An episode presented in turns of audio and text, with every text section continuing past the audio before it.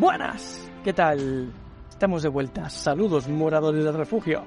Nos encontramos viajando entre placas tectónicas, explorando grietas, cavernas y todo tipo de cavidades magmáticas, recorriendo el subsuelo en busca de nuevas brechas por las que ascender. Hoy arribaremos a las proximidades de uno de los fenómenos naturales más energéticos del planeta. Eso sí, siempre acompañados de Alma. Aventureros. Daniel Correro, Buenas tardes, aventureros. Jaime Barón Un saludo, aventureros. y el que os habla, Víctor B. Y bien, pues tras hablar como es debido y presentarnos en el campamento base, nos adentraremos dirección a la cantina, donde como es habitual nos sentaremos y hablaremos mientras llenamos nuestro estómago. En el episodio de hoy hablaremos de nuestra serie de grandes misterios, de los terremotos. Y bien, el terremoto del latín terraemotus, a partir de terra, que es tierra, y motus, que es movimiento, también llamado sismo, seísmo, que el sismo viene del francés, seisme, derivado del griego de seismos. Temblor de tierra o movimiento telúrico es la sacudida brusca y pasajera de la corteza terrestre producida por la liberación de energía acumulada en forma de onda sísmica. Los más comunes se producen por la actividad de fallas geológicas. También pueden ocurrir por otras causas, como por ejemplo la fricción de, en el borde de placas tectónicas, procesos volcánicos, impactos de asteroides o cualquier objeto celeste de, de gran tamaño, o incluso pueden ser producidos por el ser humano al realizar detonaciones nucleares subterráneas. Que qué gran idea, ¿eh? El punto de origen de un terremoto se denomina foco o hipocentro y el epicentro es el punto de la superficie terrestre que se encuentra directamente sobre el hipocentro. Dependiendo de su magnitud y origen, un terremoto puede causar desplazamientos de la corteza terrestre, corrimientos de tierras, maremotos o también llamados tsunamis o actividad volcánica. Para medir la energía que fue liberada por un terremoto se emplean diversas escalas, entre ellas la escala de Richter es la más conocida y utilizada por los medios de comunicación. Aparte de la escala de Richter, está la escala de Mercalli. Eh, bueno, la escala de Richter, pues bueno, mide efectivamente la magnitud, la escala de Mercalli, pues que mide los daños causados por ese terremoto. Me ha molado lo de que podemos provocar terremotos nosotros a nuestro pantojo también, está muy bien. Bueno, después tenemos, como decía Jaime, las escalas de intensidades. La primera es la escala sismológica de Mercalli, como decía, que llega hasta 12 puntos y eh, desarrollada para evaluar la intensidad de los terremotos según los efectos y daños causados a distintas estructuras.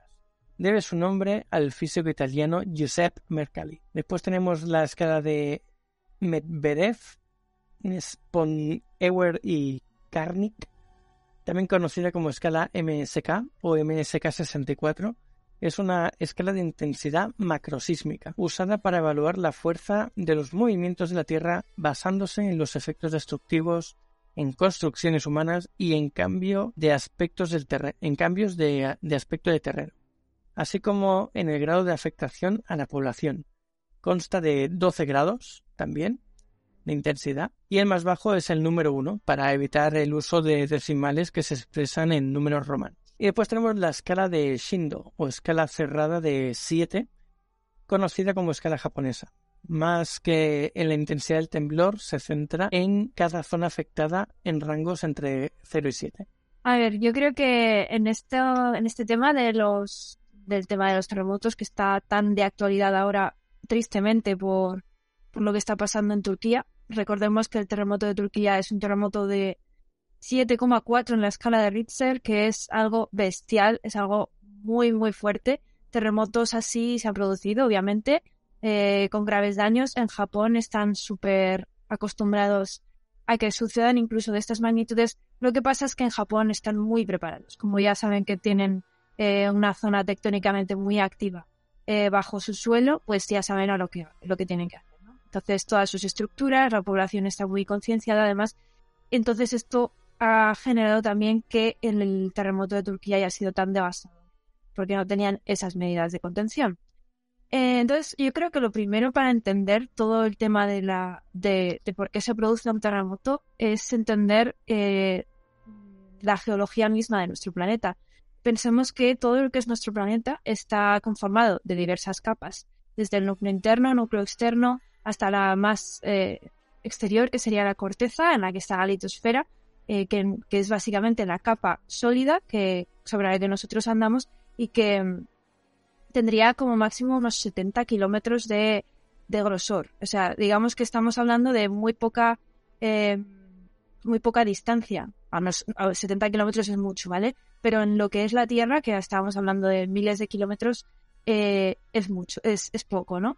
Esta capa exterior, que es la litosfera, viaja a través de, del resto de capas, a través sobre la astenosfera, ¿vale? Entonces digamos que lo que es la capa sólida va viajando alrededor de una capa menos sólida eh, y líquida, ¿vale? Recordemos que en el, en el centro tenemos un núcleo eh, un núcleo sólido, pero después ya es, eh, es, es no es líquido, pero es mezcla, ¿vale? Entre sólido y, líquido. Es, como que es un manto eh, sobre el que se puede desplazar la materia.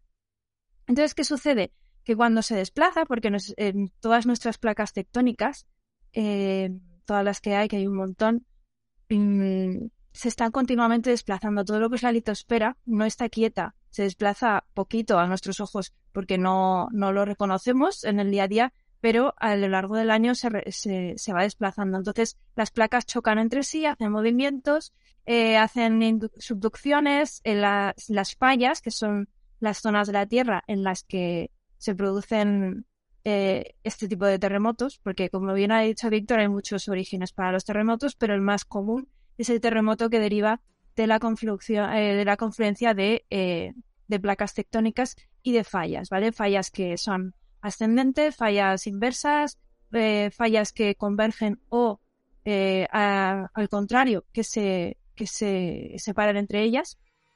Entonces, toda esta dinámica tectónica, esta dinámica lítica es la que produce que el, el, planeta no sea siempre el mismo. Esto es lo que genera tanto volcanes, como vimos eh, hace un año en un podcast, como terremotos.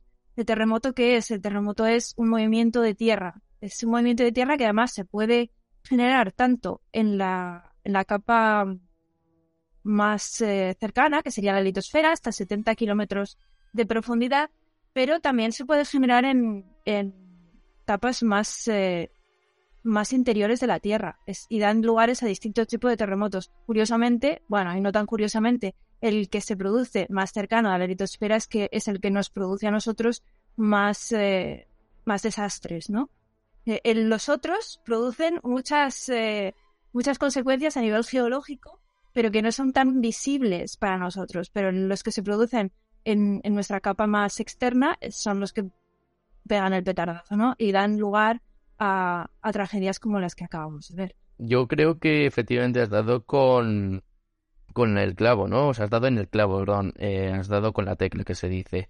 Yo, eh, hay una cosa que me sorprende porque, o sea, como tú bien dices, en Japón se han tomado todas las medidas necesarias para tratar de adecuarse a vivir. Y es cierto que la tecnología se ha desarrollado de tal forma que podamos medirlo, que ya sea por la escala de Richter o la escala de Mercalli, como ya hemos dicho antes. Pero, pero, hasta, hasta donde yo sé, todavía no hay ninguna tecnología realmente específica o realmente una tecnología especial que nos prediga de manera exacta o más o menos precisa cuando se va a, dar un se va a dar un terremoto y entonces yo creo que por ahí eh, tenemos un hándicap porque yo creo que los animales en cambio sí que tienen como esa habilidad no a veces los animales tienen ese vamos, vamos a llamarlo sexto sentido, y, eh, y tan pronto como notan vibraciones o cambio en el aire, pues rápidamente cogen y ponen pies en polvorosa y, y huyen. De hecho, por ejemplo, los elefantes, yo como curiosidad tengo entendido que en sus patas eh, tienen como una especie de sensores que van captando los, eh, las vibraciones de la Tierra y gracias a esas eh, pues no sé, esos detectores o esos ese radar en sus patas, pues pueden eh, prever lo que va a suceder y así anticiparse al terremoto. Claro, los animales al final sí que es que algunos pueden tener la capacidad de medio predecir los acontecimientos que vienen, pero nosotros aunque tengamos ese margen de tiempo porque tuviésemos esa capacidad mínima de predecir, la evacuación de ciudades, como por ejemplo lo que ha ocurrido, necesitaría un tiempo muchísimo mayor.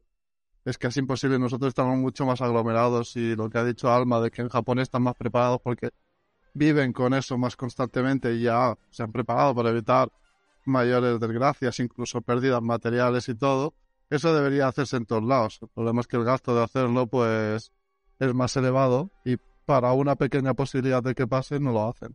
Pero si se hiciese se evitarían muchas más tragedias cuando ocurren en sitios donde no están los edificios y las zonas adecuadas para las catástrofes, no solo terremotos. Yo tengo una pregunta a raíz de esto y es una pregunta para todo el mundo, es decir, no solamente es para vosotros, sino también para el chat, para que también vaya dándole vueltas a la cabeza. Supongamos, supongamos que de repente existe una tecnología que dice, en 10 minutos se va a dar un terremoto aquí, en Madrid, o en Barcelona, o Zaragoza, donde estéis, básicamente. Y el caso es que va a ser un terremoto pues potente, un terremoto como el de Turquía, para que nos hagamos una idea. Tenéis 10 minutos. ¿Qué hacéis en el, qué hacéis? La pregunta es ¿qué hacéis en esos 10 minutos? Pues correr al coche y salir pirando. ¿Qué más voy a hacer? O sea, en 10 minutos tampoco te da tiempo a evacuarte ni a ti ni a nadie porque se va a hacer un colapso de salida tremendo en cualquier ciudad al final te va a pillar el terremoto, pero fuera de un edificio, que por lo menos no te cae el edificio encima. Irme a algún sitio donde fuese más campo abierto. Yo me iría a pues, algún parque, si fuese una ciudad, aquí a la montaña, lejos de edificios que puedan derrumbarse encima. Víctor, ¿tú qué dices? Sí, no, lo mismo. Básicamente lo que se dice que se tiene que hacer es eso, es eh, irse a lo más campo abierto posible que luego se te abre la, tierra debajo de los pies y da igual, pero bueno. Eh, y si estás, bueno, ir a campo abierto y que, y que lo más alejado posible de, edificios o cualquier cosa que se pueda derrumbar. Y si estás dentro de un edificio y te pilla ahí, lo que se dice siempre es em, cerca de columnas o de, o de puertas, cerca, o sea, no debajo del marco de la puerta quedarte al lado o de muebles muy robustos y siempre estar lejos de ventanas cristalinas, todo lo que se pueda romper y te pueda y te pueda dar. A ver, siempre dicen que hay que colocarse al lado de vigas maestras, si las conoces, o en tu casa, y si no, debajo de mesas sólidas y demás, para que pueda amortiguar. o sea, dice que no, que no te pongas debajo, que te pongas a un lado. Por supuesto, no cojas ascensores, eso nunca, ¿vale? Eso es importante explicarlo porque yo creo que a la gente de hoy en día se le olvida. No, pero yo creo que coger un ascensor, aparte de la obviedad, tardas más en esperar a que llegue que correr escaleras abajo, creo yo. Y nada, pues yo por mi parte me vería el último juego, el último capítulo de Juego de Tronos, que todavía no lo he visto. El de la el de el de Fuego y Sangre, ese no lo he visto. Entonces yo tengo que vérmela. O sea, antes de morir tengo a ver cómo acaba y ya está. Tú estarías cronometrando en plan mierda, me quedan 20 minutos de capítulo y en 10 minutos hay terremotos, pero espero que se retrase 10 minuticos, ¿no? Sí, no, y si no veo, venga, F, F, F, F, rebobinar hacia adelante, rebobinar hacia adelante. Pero si te mueres en el terremoto habiendo, o sea, quedándote episodio por ver, vaya tela, ¿no? Que mueres con el hype por verlo. Eso no. Ya, ya, te quedas. Te, quedas queriendo. ¡Maldición! Bueno, oye, que esto yo te digo, ¿eh? Con la cantidad de influencers que hay, yo no te descarto que más de uno se ponga a hacer un reel. Y señoras y señores, nos quedan cinco minutos de vida. Estos son los últimos cinco minutos del descuento. Vamos a morir. Seguro. bueno, vamos a leer un poco el chat. Nos pregunta por aquí Chemica, han sido en poco tiempo varios terremotos, ¿no? Refiriéndose al de Turquía. Sí, sí, la verdad es que han habido varios y muchas réplicas. Y yo por lo que tengo entendido, El más fuerte fue de 7,8 y el segundo de 7,5. De, y después un montón de réplicas más pequeñas, claro. Je. A ver, es común que cuando se produce un terremoto haya réplicas. Es raro que solo se dé un movimiento y ya está. Lo normal es que haya diferentes. Entiendo que como se está moviendo todo lo que es la placa tectónica hasta que no se asienta bien se encaja todo para que deje de moverse, van ahí, de ahí viene la réplica. Lo dominó, ¿no? Es el efecto dominó. O sea que a lo mejor tiras la primera pieza y luego de repente, unos cuantos meses más tarde, se ve también el efecto, pero en otra zona. Pregunta también Gabriel, dice, ¿podría haber sido provocado el terremoto de Turquía-Siria?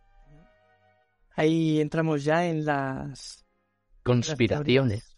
Exacto, en las conspiraciones. Prácticamente, si no imposible, altísimamente improbable. Yo creo lo mismo que ella. Yo creo que uno así tan grande y tan bestia, si lo hubiesen provocado con una detonación de algún tipo, algún país o alguna tecnología, eso sí que lo habría detectado. No creo que haya sido provocado sin que nadie se haya enterado. A ver, puede, hay causas antrópicas en cuanto a que el hombre puede generar, causar terremotos, ¿vale? Pero son causas que están derivadas de la de los usos que hacemos de la tierra generalmente. Por ejemplo, eh, por tema de embalses, eh, la construcción del embalse o la por tema de extracción de petróleo, por ejemplo, eh, extracción de minas, cosas así, pueden generar algún tipo de reverberación que derive en, en movimientos de tierra. Pero ya hacerlo de manera interesada, ya tendríamos que estar hablando de lanzamiento de bombas nucleares o de dispositivos nucleares o algo así que hoy en día eso es bastante obvio cuando, cuando se hace. Eh, todas las naciones del mundo saben cuando una de las naciones está haciendo pruebas nucleares, eso lo saben todas, está súper medido. Yo creo que es altamente improbable que, por no decir imposible, que sea. eh, Además, es que no hace falta. Es que nos olvidamos muchas veces de que nos encontramos en un planeta eh, que geológicamente no ha dejado de moverse desde que se creó. Eh, moverse en tan- tal es el sentido que incluso los continentes que tenemos ahora no tienen nada que ver con los continentes que hubo en el pasado, eh, cuando se estaba creando la Tierra. Es decir, hemos pasado por varias pangeas. Siempre conocemos una pangea, que es esta- este continente único que existió, pero es que creo que hubo como siete u ocho pangeas. No se llaman así, tuvieron otros nombres, pero para que, para que penséis, todo lo que son las masas de tierra han ido confluyendo y separándose a lo largo de los 4.600 años que tiene, eh, millones de años que tiene la Tierra. Entonces, pensar que, que el planeta va a estar siempre igual es, es absurdo. Es que cuando llegan desastres naturales nos llevamos la mano a la cabeza, pero realmente nuestro planeta es muy bucólico en ese sentido y poco tenemos, poco tenemos para todo lo que podemos tener en cuanto a desastres eh, meteorológicos, sísmicos, eh, tectónicos, incluso de, meteoros. Hay muchísimos planetas en el espacio en el que, que básicamente están destruidos eh, por, por la entrada de los meteoritos, la entrada de los cuerpos estelares que llegan y impactan. Nosotros tenemos una atmósfera que esta atmósfera repele. También tenemos un planeta como Júpiter que cuya gravedad hace que no nos lleven tantos impactos. Entonces, estamos en una zona del espacio muy tranquila y en un planeta muy tranquilo, pero aún así la furia de la naturaleza está y somos pequeñísimos en, en comparación. Y esto es algo que siempre nos llevamos la mano a la cabeza, pero es que es normal, es lo natural, es lo lógico que suceda. Mm. Yo debo reconocer.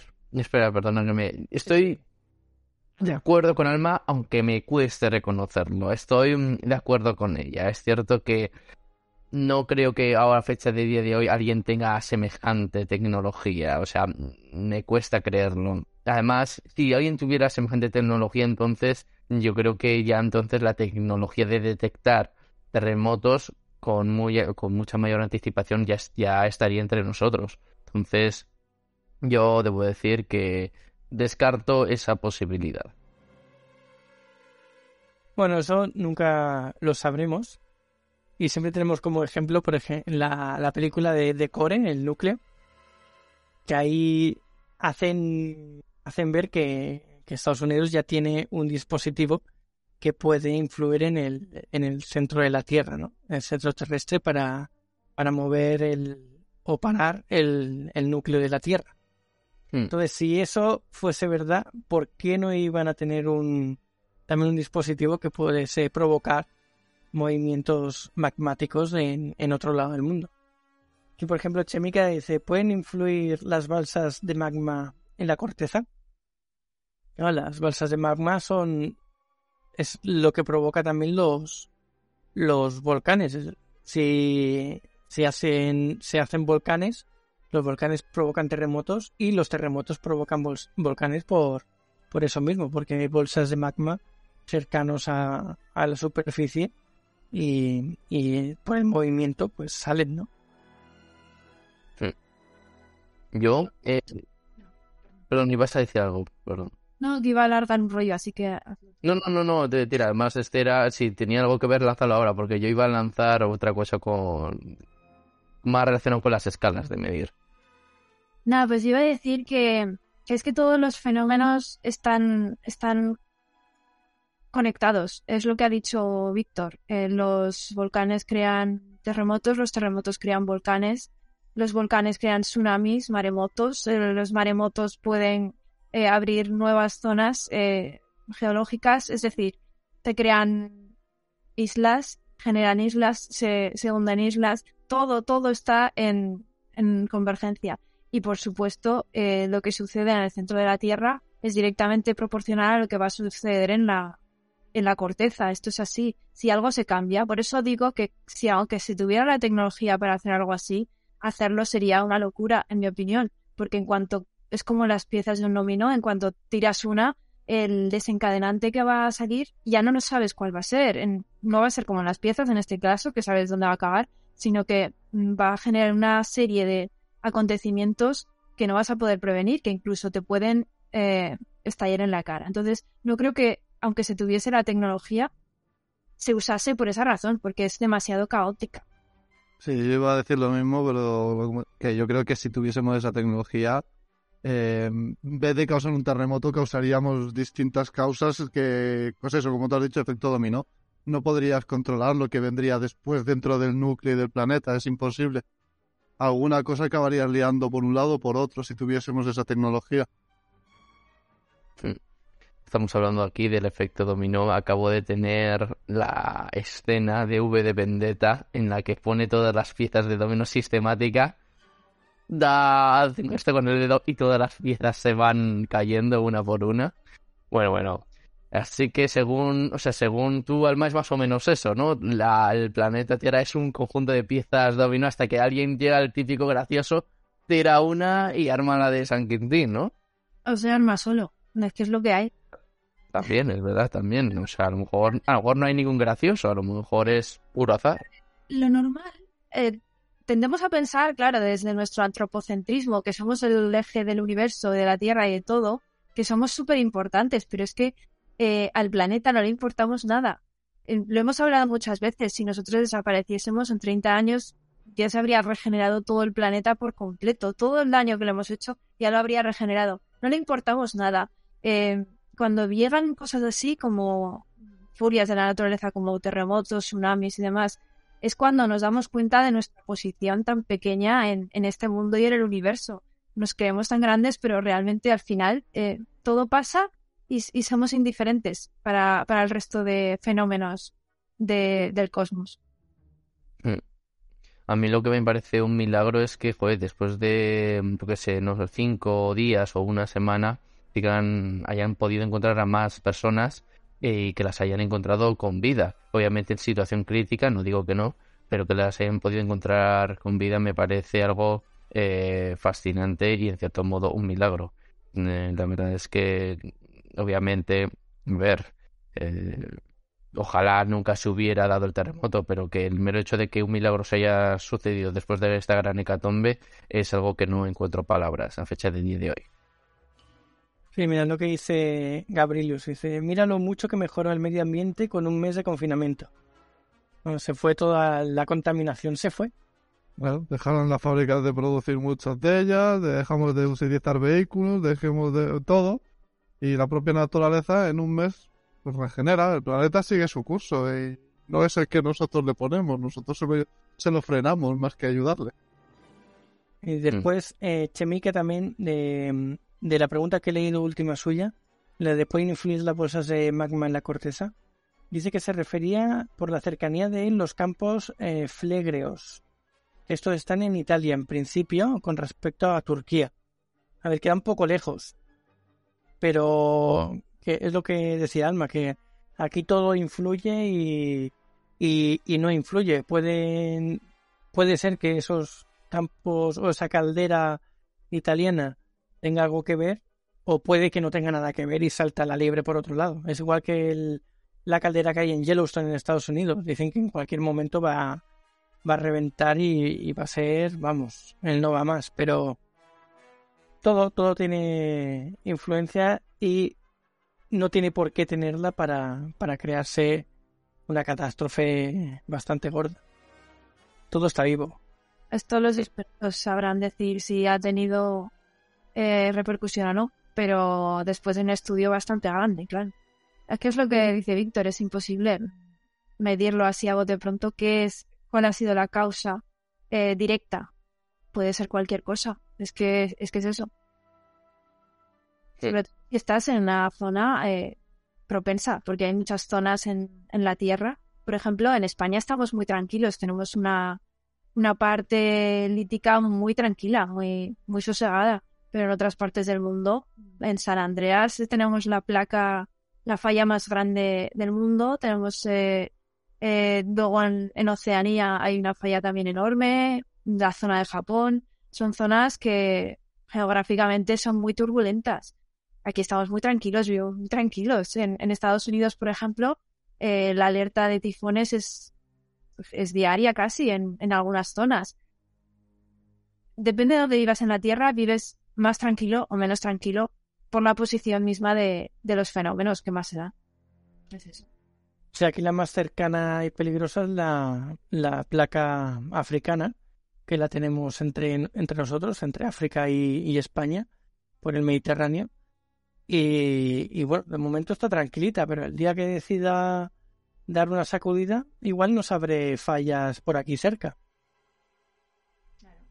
Sí, sí, sí, a lo mejor esto pega un petardazo y adiós muy buenas. Lo que yo sí que os voy a decir es, o sea, estamos hablando de que todo influye y que todo se complementa.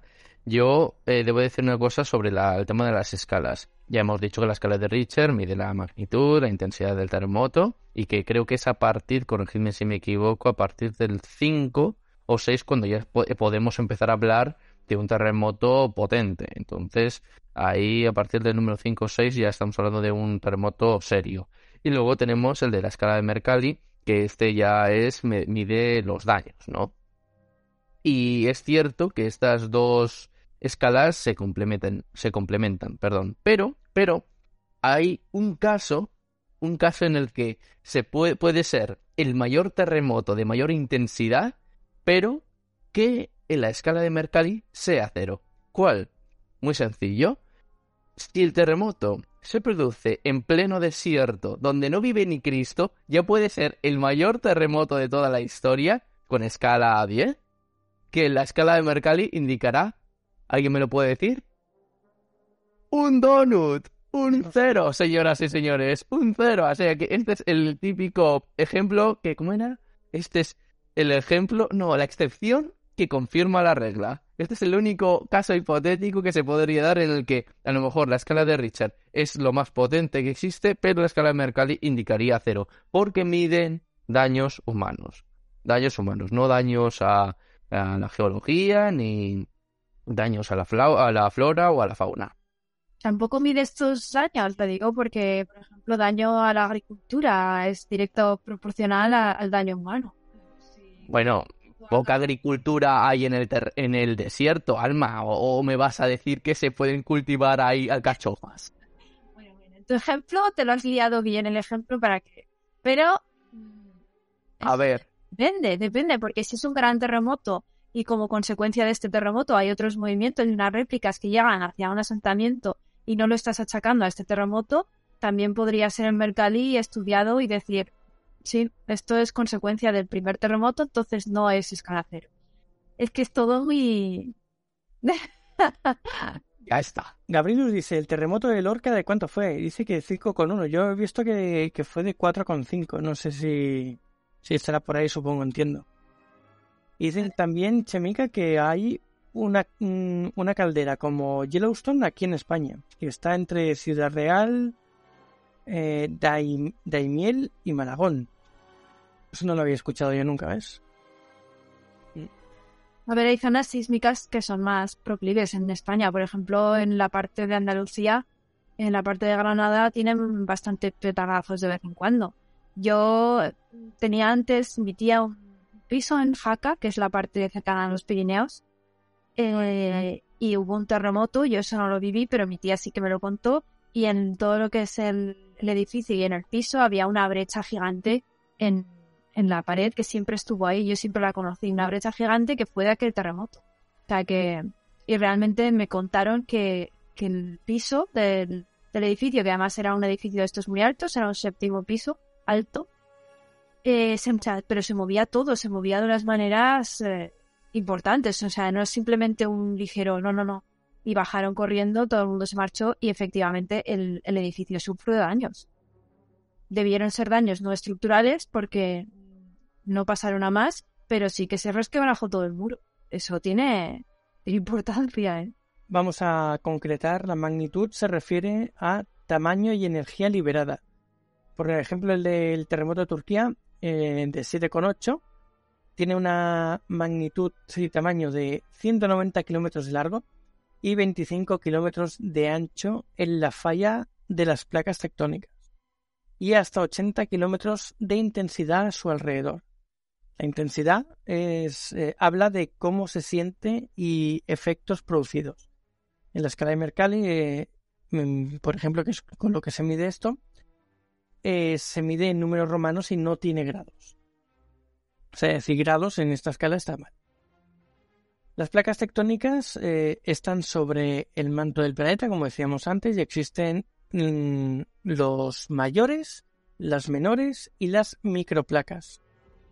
Y como placas eh, mayores tenemos la euroasiática, la africana, la norteamericana, la indoaustraliana, la pacífica y la sudamericana. Eh, otra cosa de lo que se habló mucho, sobre todo cuando el volcán de La Palma, fue el anillo de fuego, que es el resultado de las placas tectónicas. El anillo de fuego son las fallas que colindan entre ellas y han creado eh, alrededor del Pacífico este, esta especie de anillo, que es donde hay muchos volcanes y hay pues movimientos sísmicos. También se le conoce como el círculo de fuego del Pacífico. Sí, anillo de fuego o círculo de fuego. Sí. Las fallas eh, es una fractura o discontinuidad como resultado de los movimientos de la masa rocosa, pero no son los límites de las placas tectónicas, al menos no siempre. O sea, los límites de las placas están compuestas por fallas, pero no todas las fallas están en los límites. Pueden haber fallas en mitad de, de, los, de las placas tectónicas. Las fallas eh, se pueden dividir en normales, que son que es un bloque que se mueve hacia abajo de otro, se esconde por debajo, es el que tendríamos como por ejemplo el de Sierra Nevada en Estados Unidos.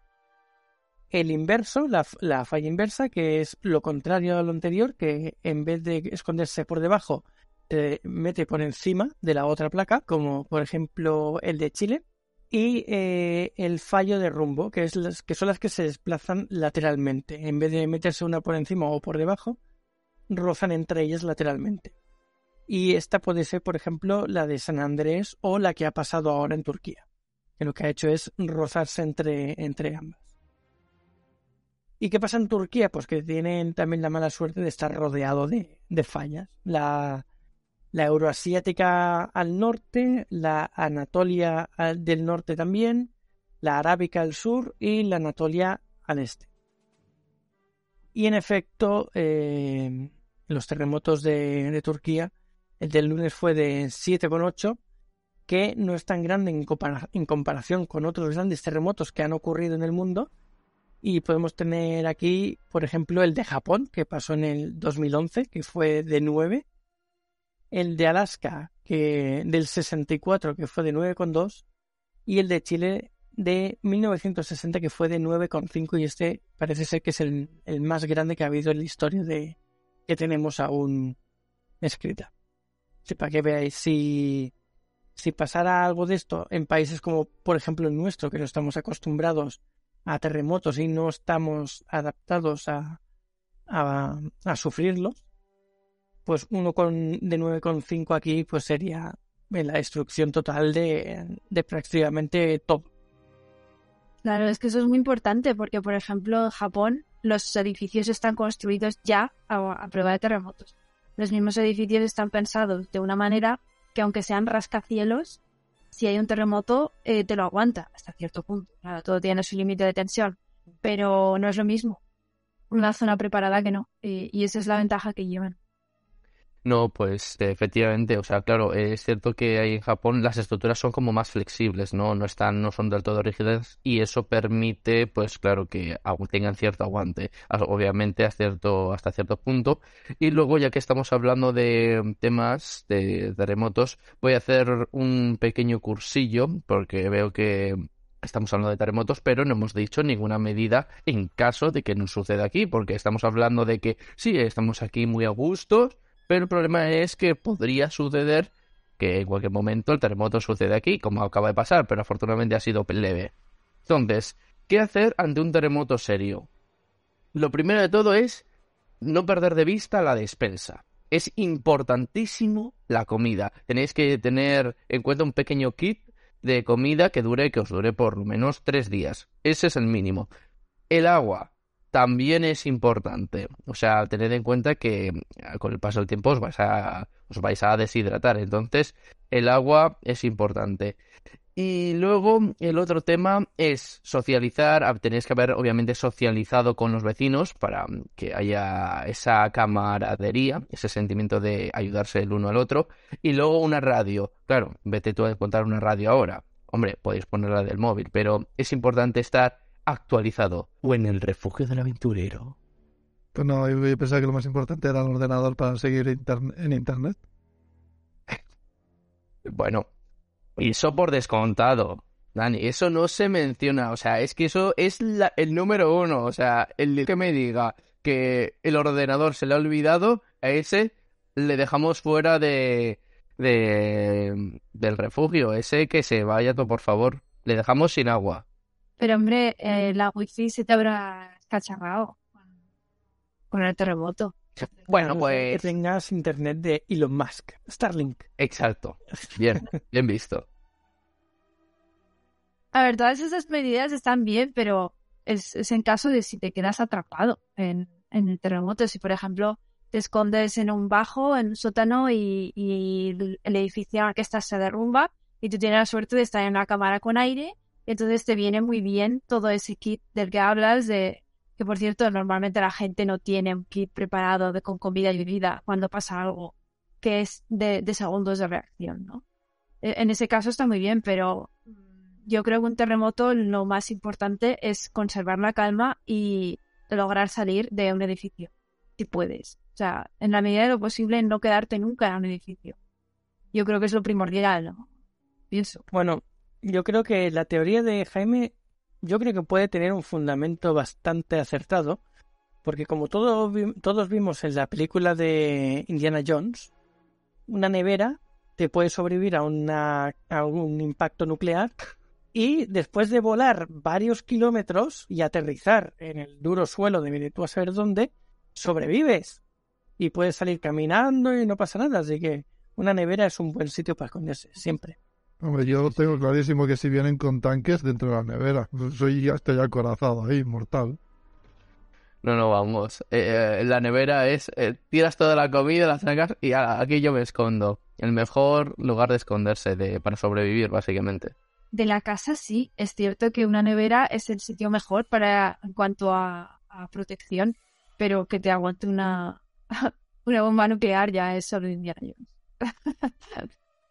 Eso solo es Indiana Exacto, porque es Indiana Jones, porque llega a ser otro y no lo hace, no lo cuenta. Pero ¿Cuánto tiempo puede tardar un edificio? ¿Puede ser instantáneo, nada más empezar el terremoto? Bueno, no son tan, tan frágiles, pueden llegar a ser los... Claro, si tiene el epicentro justo debajo, se va enseguida. Más que hacer, pero tampoco van a llegar a sus provisiones en caso de... Eso se viene abajo casi al instante, pero para que no te dé tiempo a salir del edificio tiene que ser muy rápido todo. No, que no haya aviso, que empiece y tú estés en el sofá. A lo mejor empiezan y te enteras en el sofá porque está muy guidito y a lo mejor las primeras vibraciones ni las notas. Y claro, ya cuando te das cuenta ya estás en mitad del, del jaleo. Claro, es que es tan sencillo como imaginarse que estamos así. Estamos aquí y esto es el, el edificio. Si esto empieza a moverse de maneras heavy porque tienes el epicentro de abajo, eh, por mucho que esté preparado el edificio, es que no lo va a soportar. Es la- los mismos cimientos van a combarse y esto es como un castillo de naipes. Se va a caer. Obviamente, si no estás justo en el epicentro y puedes notar las vibraciones, entonces ya tienes tiempo de salir. Tienes tiempo de... Pero si estás justo en el peor sitio, en el peor momento, eh, el derrumbe puede ser casi instantáneo. No importa la construcción. Vamos a darle un, un punto a favor a Gabrielius. Yo creo que habría que regalarle algo. Dice, yo salvaría vuestros libros, todo lo demás no importa. Ay, qué bonito. Es que Ahora sí que sí. hay que quererlo, ¿eh? Hombre, Brazos virtuales. en caso de terremoto, salvar a Gabrielius y los libros. Exacto. Para que al menos haya alguien leyéndolos. Totalmente, sí, sí, sí. Joder. Y ate- A, a mí me pasó. Abril, ¿te tiras nuclear y te salvaste una nevera? madre mía, Gabrielus es un es una es un Indiana Jones, no lo lo desconocíamos. ¿Tanto? Hostia. A mí me duele que no lo haya contado en persona, esa experiencia. Sí. Yo quería detalles. Exactamente igual.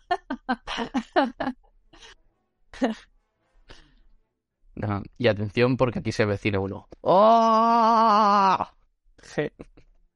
Y tras tanta charla y llenar nuestros estómagos de deliciosa comida y bebida, abandonaremos la cantina o la nevera, ya que habrá pasado el terremoto tanto rato aquí hablando, en busca de alguna otra aventura, pero no antes de deciros alguna de nuestras redes sociales para contactarnos.